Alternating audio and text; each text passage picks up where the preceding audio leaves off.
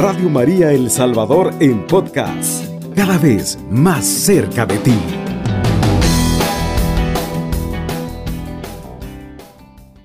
Primeramente vamos a conocer, ¿verdad? Esa charla se llama Conociendo al Espíritu Santo. ¿Quién es el Espíritu Santo? Y de eso se trata. Primeramente, ¿verdad? Sabemos, como todos buenos católicos que somos, que el Espíritu Santo es la tercera persona de la Santísima Trinidad. Por lo tanto, el Espíritu Santo es Dios. Y en San Juan, capítulo 14, versículo 16, nos dice, nos dice Jesús en este versículo, y yo rogaré al Padre. Y en ese apartado nos dice el Señor, yo rogaré al Padre no es que se ruega a sí mismo, ¿verdad? Sino que Jesús como hijo ruega a su Padre. Ahí tenemos la primera y segunda persona. Y siguiente parte dice, y yo rogaré al Padre y les daré y les dará otro protector que permanecerá siempre con ustedes. Y es el Espíritu de la verdad Aquí hay otra persona y sería la tercera persona.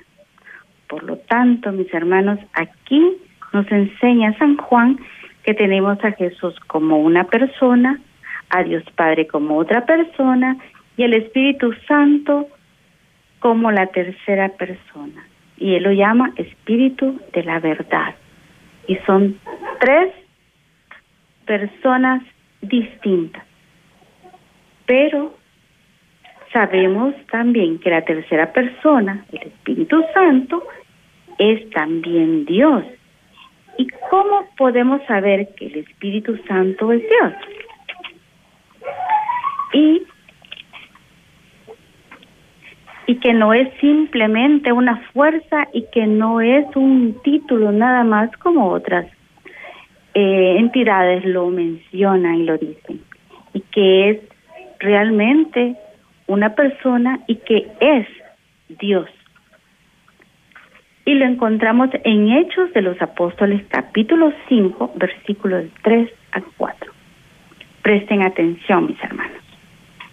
Pedro le dijo, Ananías, ¿por qué has dejado que Satanás se apodere de tu corazón? Te has guardado una parte del dinero.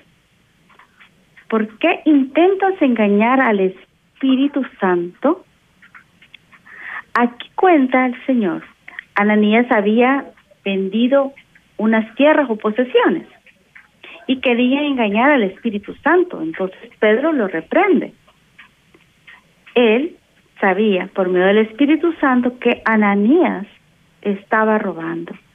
Se estaba quedando con una parte porque él había ofrecido al Señor sus posesiones pero él permitió, al ver ya su cantidad, querer, querer quedarse con una parte. Ojo, hermanos, acá cuando uno le ofrece al Señor algo, tenemos que tener el sumo cuidado que lo que realmente le ofrecemos es para Él. Y no dejemos que el tentador, Satanás, nos induzca a quedarnos con algo. Mejor luchar contra esa tentación y dárselo al Señor. Y hay veces se vale el mismo maligno de ponernos algunas circunstancias en las cuales nos obligue a quizás tomar algo que le pertenece al Señor. Y es cuando tenemos que ser más astutos, ¿verdad? Y ser muy cuidadosos y muy llenos del Espíritu del Señor para poder discernir y hacer la voluntad y lo que le hemos ofrecido al Señor. Y aquí le dice Pedro a Ananías, podrías guardar tus propiedades y si la vendías podías también quedarte con todo, le dice, ¿por qué has hecho eso? Dios le permite a él de que sí podía quedarse con las cosas, pero como ya había ofrecido algo. Y aquí es donde uno tiene que ser sincero con el Señor. Señor, quizás te ofrecí esto, pero fíjate que tengo esto y esto. Al Señor le encanta que uno le diga las cosas, que seamos transparentes con el Señor. hoy te daré eso y quizás te complemento la próxima, la parte que te ofrecí. O si me permites ofrecerte eso, ¿verdad? Pero dialogar con el Señor, con el Espíritu Santo. Y aquí nos dice la palabra que el Espíritu Santo es Dios. Pongamos atención. Dice, y aquí le dice Pedro Ananías, podría guardar tu propiedad y si la vendías podías también quedarte con todo porque has hecho eso. No has mentido a los hombres, sino a Dios. Y aquí nos dice el Señor que Dios, el Espíritu Santo es Dios. Ahora comprendemos que la tercera persona de la Santísima Trinidad, que es el Espíritu Santo, es Dios, mis hermanos. Deteniéndonos un breve momento aquí, hacemos una reseña del Antiguo Testamento porque es necesario conocer cómo lo presenta aproximadamente. Lo mencionan unas 100 veces, pero solo tres veces se menciona con el nombre de Espíritu Santo. Por lo general se le llama Espíritu de Yahvé o Espíritu de Dios. En hebreo, la palabra espíritu se traduce también, se traduce también como aliento y como viento.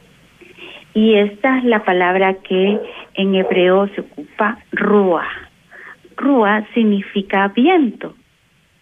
Y en Génesis, versículo, capítulo 2, versículo 7, el Señor nos dice, entonces Yahvé Dios formó al hombre con polvo del suelo e insufló en sus narices aliento de vida y resultó el hombre un ser viviente, palabra de Dios. Aquí podemos darnos cuenta, hermanos, en este pequeño versículo que el Espíritu Santo existía desde antes que todo el universo, porque Dios lo creó, ¿verdad? El Dios creó a nosotros, ¿verdad? Por lo tanto, el Espíritu Santo existía desde antes, con todo su poder. Los israelitas conocían muy bien la fuerza del viento, del desierto, las tempestades, las tempestades de arena, pero ellos, y para ellos el Espíritu Santo era la fuerza de Dios que daba vida y transformaba al individuo. También encontramos la expresión siguiente con frecuencia. Cayó el poder de Dios sobre él para señalar manifestación del Espíritu Santo en un individuo. En el Antiguo Testamento, ese poder se manifiesta en aquellas personas que son seleccionadas para una misión especial. Entonces, hay sobre ellos el poder del Espíritu Santo y los equipa para el ministerio que les ha sido encomendado y para los escritores del Antiguo Testamento, el Espíritu Santo es la manifestación de Dios en las personas que cumplen su propósito. Y volvemos para conocer el Espíritu Santo en nuestro programa. No nos cambien. Evangelizando con Amor, Radio María El Salvador, 107.3 FM.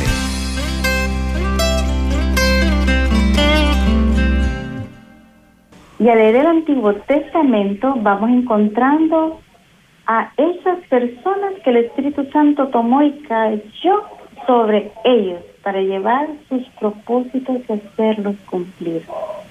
Entre ellos tenemos a José, hijo de Jacob, y Raquel.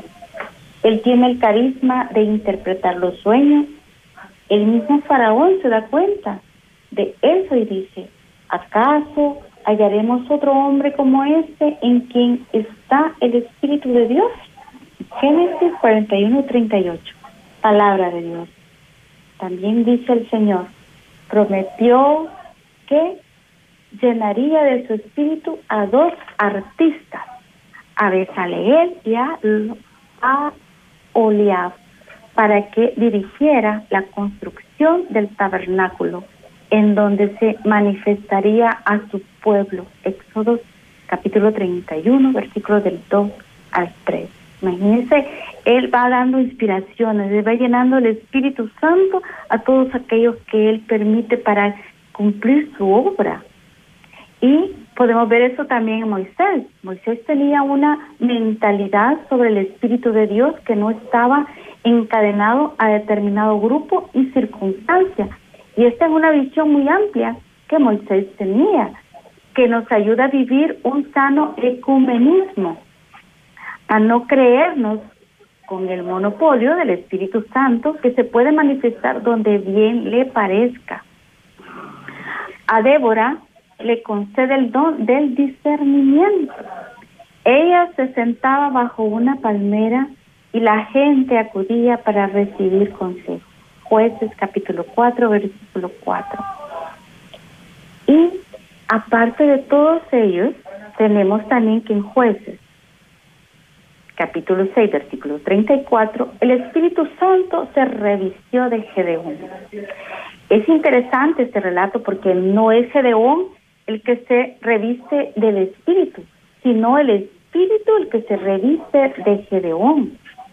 Aquí nos damos cuenta que cuando el Espíritu Santo usa a un individuo, es como que estuviera escondido detrás de esa persona. Dios se esconde con nosotros para llevar bendición a otras personas cuando aceptamos ser dirigidos por Él. Y ahora podemos también comprender que cuando recibimos una bendición de alguien, ajeno a nosotros, o un familiar o un conocido. Nosotros estamos viendo a esa persona y le agradecemos encarecidamente, pero es en realidad lo que el Espíritu Santo, o sea, Dios, ha permitido a través de esa persona que nosotros recibamos esa gran bendición. Por eso tenemos que siempre reconocerlo en nuestros caminos y darle la gloria siempre a Dios y no al hombre. Siempre agradecer a la persona, eso no hay que olvidarnos de eso, pero la gloria es para Dios. Y en Sansón apreciamos lo que es un carisma mal orientado. Un carisma es una aptitud natural liberada por el Espíritu Santo y puesto al servicio de la comunidad. Sansón empieza a usar su carisma no para el servicio de su pueblo, sino para sus amoríos y desviaciones. En el caso de Sansón, es impresionante, porque la Biblia nos dice, el Señor lo había abandonado, jueces capítulo 16, versículo 20, el Señor lo privó de la fuerza de su Espíritu Santo, porque él ocupó mal su carisma, no lo ocupó para la comunidad, lo ocupó para sus cosas, para sus amoríos y desviaciones. Pero también, en el caso de Sansón, es importante observar cómo el Espíritu le da la fuerza de nuevo. Cuando él se arrepiente, ¿verdad? Viéndose él en su desgracia, se arrepiente.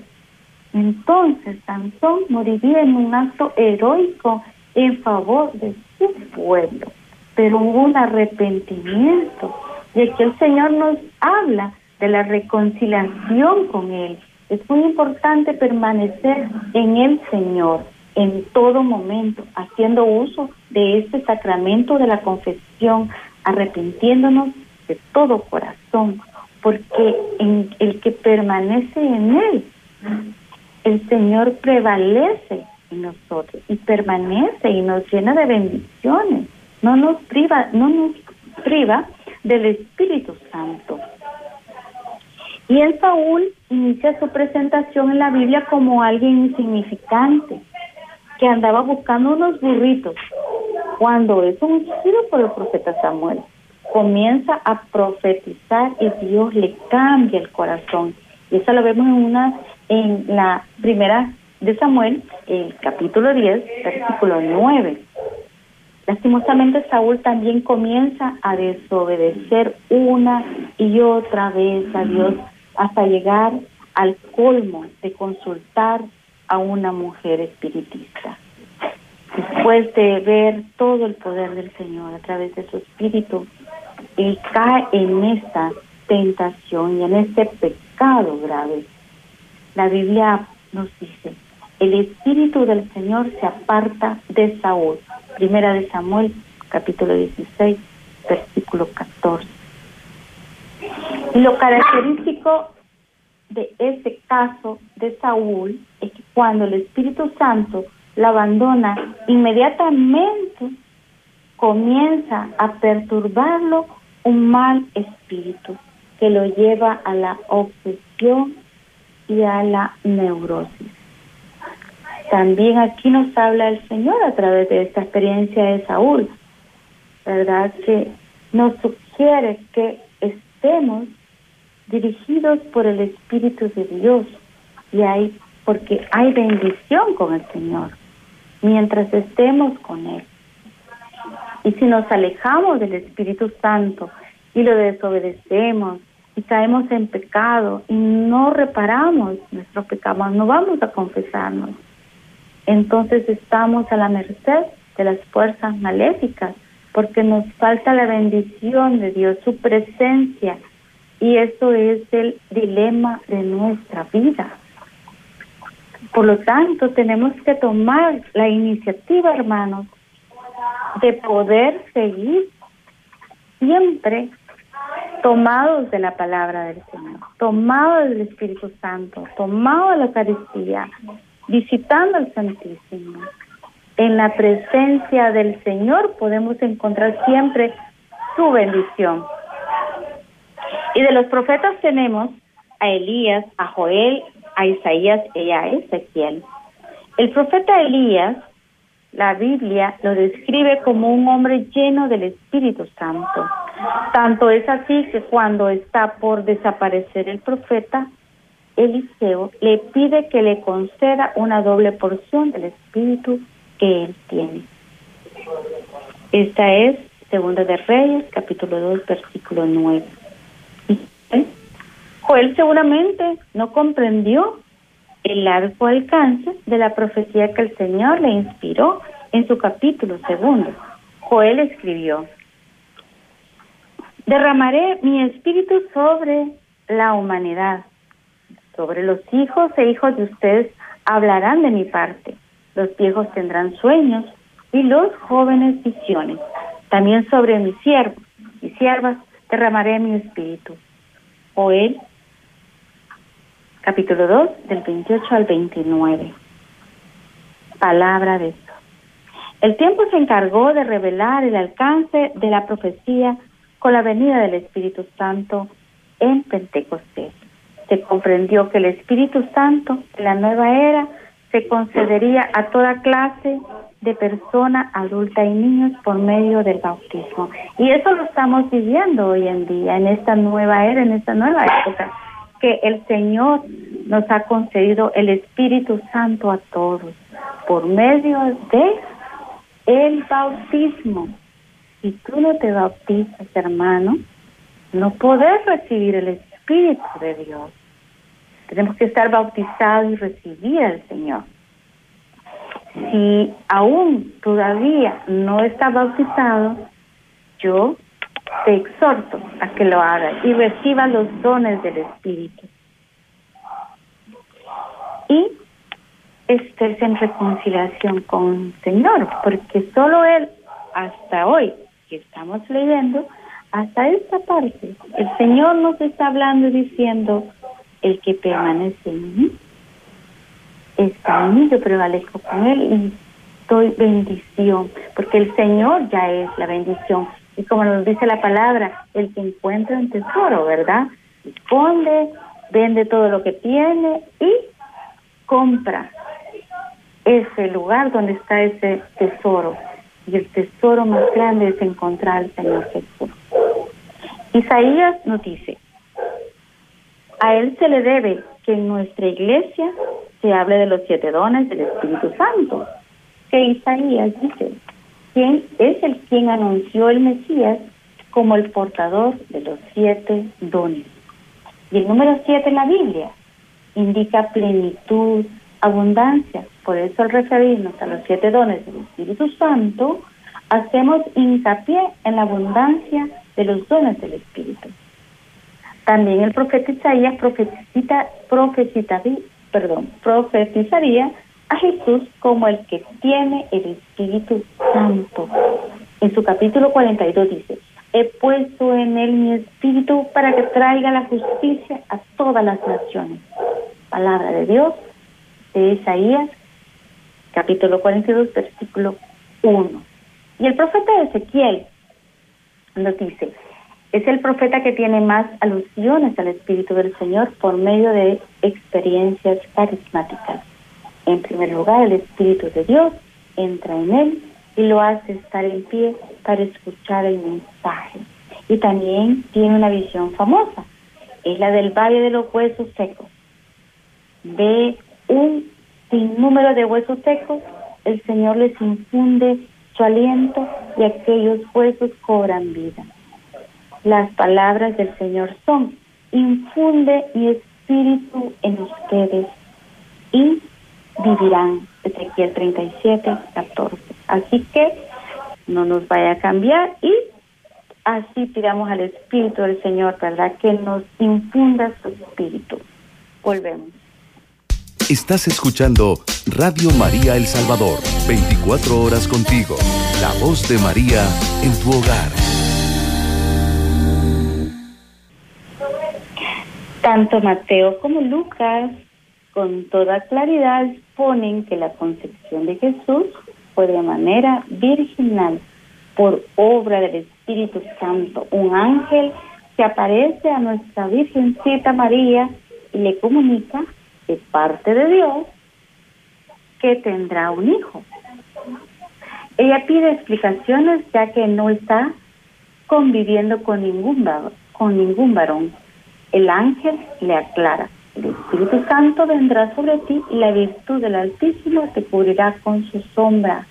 El santo que nacerá de ti será llamado Hijo de Dios. Lucas 1, versículo 35. María no llegó a comprender todo el sentido de lo que el ángel trataba de expresarle, pero ella amaba de todo corazón a Dios. Y por eso mismo no insistió en pedir más explicaciones, simplemente dijo, hágase, hágase en mí según tu palabra. Quería decir que aceptaba el plan de Dios, aunque no supiera cómo se realizaría. Cuando María pronuncia su hágase, el Espíritu Santo invade todo su ser, se convierte en una persona llena del Espíritu Santo.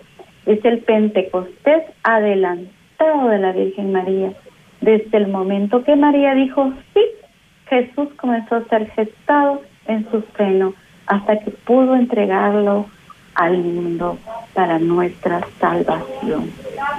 María tuvo que decir hágase antes de que el Espíritu invadiera su vida y Jesús naciera de ella. Misión del Espíritu Santo es glorificar a Jesús él me glorificará, afirmó Jesús, cuando prometió que enviaría al Espíritu Santo en San Juan, capítulo 16, versículo 14. El Espíritu Santo hace que Jesús se vaya formando en la persona, que vaya naciendo de ella cada vez más. Pero antes, como María, la persona debe decir, hágase. Debe permitirle al Espíritu que actúe plenamente en su alma. Y aquí nos dice el Señor, ¿verdad? Claramente que nosotros debemos de hacer su voluntad, de ser obedientes, así como nuestra Virgencita María, que la palabra nos dice, hagan lo que Él les diga para la cena, ¿verdad? En la ciudad de Cana. Por lo tanto, hermanos, cuando María dijo, hágase, renunció a sus propios planes y se expuso a hacer pues el ridículo, digámoslo así, ante sus familiares y vecinos, ya que en ese tiempo era muy duro y criticado, ¿verdad? Que una mujer estuviera embarazada y no estuviera casada. Y como una madre soltera, ella podría haberse visto en esa situación muy difícil. Sin embargo, ella se fió de Dios y por eso dijo, hágase.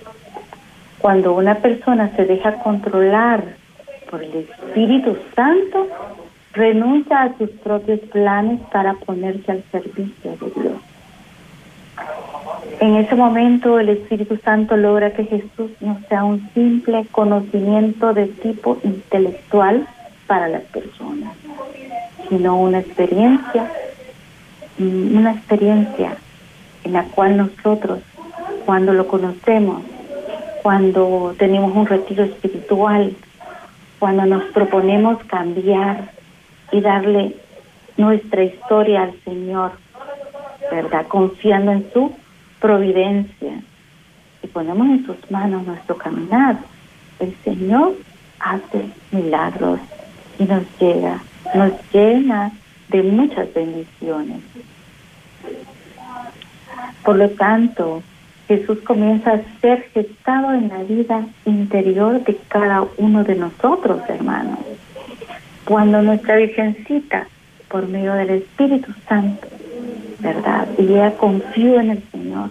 Asimismo, ella es modelo también, como todos los profetas y como todas las personas que bien toman la palabra y hacen buen uso de sus carismas, aclarando, porque muchos podemos tener dones, gracias y frutos, pero eso no nos hace santos. La santidad comienza con ello por medio del Espíritu, pero no nos vaya a pasar como Sansón o Saúl, de que ellos tenían sus dones, su fuerza, sus carismas, hablaban proféticamente, pero hicieron mal uso y se dejaron tentar y seducir por el maligno y las cosas del mal. Y ahí donde nosotros tenemos que procurar mantenernos siempre en la oración ante el Señor, rezando el Santo Rosario, que es una gran guía y una gran arma contra el mismo enemigo y una gran protección contra todo lo malo que hay hoy en día. Las personas que se dejan controlar por el Espíritu son las que están mejores dispuestas para recibir a Jesús, para reconocerlo en todas partes, como a Simeón y a Ana, de a los maestros como los llenó del Espíritu Santo y profetizaron el Señor, ¿verdad? Y es muy notorio en el Nuevo Testamento que con frecuencia cuando se nombra a la Virgen María, inmediatamente se menciona también al Espíritu Santo. Y es un dato muy significativo que pone de relieve la íntima unión que existe entre el Espíritu Santo y la Virgencita María. Esto nos hace recordar lo que sucedía en el Antiguo Testamento cuando alguien era seleccionado para una misión muy importante. El Espíritu del Señor caía sobre el individuo y lo equipaba para cumplir la misión que Dios le había asignado. Y así le sucedió a todos los que he mencionado de los profetas. A María se le indica el Espíritu Santo descenderá sobre ella, habitará en ella. Es la nueva, la nueva forma de la presencia de Dios en el individuo. En la época del Espíritu Santo, en el Nuevo Testamento, Jesús, en la última cena, les recalca a sus apóstoles que el Paráclito estará en ellos esto lo vemos en San Juan, capítulo 14, versículo 17. Hará morada en ellos. Con la Virgen María se inicia esa fuerza y esa nueva forma de presencia permanente del Espíritu Santo en nosotros, en nuestra nueva evangelización, podríamos decir, porque el poder del Espíritu Santo tiene que ser el inicio de todo proyecto que nosotros llevemos a cabo. Nosotros no podemos hacer nada sin su presencia, sin llamarlo, sin tomarlo en cuenta para nuestros proyectos. Asimismo, el Espíritu Santo permanece en nosotros nos dice el Señor. Y hay un estudioso de la Virgencita María que se llama René Laurenti, llama a la Anunciación el Pentecostés. La Virgen María recibe un Pentecostés adelantado. Y eso ya se los había comentado, ¿verdad? Porque en realidad ella recibe el Espíritu Santo y se llena de él y habita en ella y permanece en ella. En el Antiguo Testamento el pueblo judío portaba en el arca de la alianza lo más santo. Y es lo más santo que tenía en ese momento. Ahí estaban las tablas de la ley, un poco de maná y la vara de Aarón. De Aarón. María es la nueva arca de la alianza del Nuevo Testamento. Con la gran diferencia de que ella no es portadora de algo simbólico, sino de la misma divinidad. Ella lleva a Dios en su seno. Ninguna criatura ha estado más unida al Espíritu Santo como la Virgencita María. Qué hermoso, ¿verdad? Cómo, nos, cómo nuestra Virgencita María está llena del Espíritu Santo y portadora de toda gracia.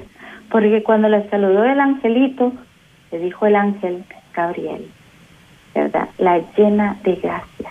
Así la llamó, la llena de gracia, que Dios vio en ella, encontró llena de gracia. En la Biblia, para hablar del matrimonio, se emplea, se emplea la expresión ser una sola carne, una sola persona. María y el Espíritu Santo forman un matrimonio místico del que nace Jesús. Por eso la Virgencita María se le da el título de esposa del Espíritu Santo. Josué un día se postó ante la larga de la alianza.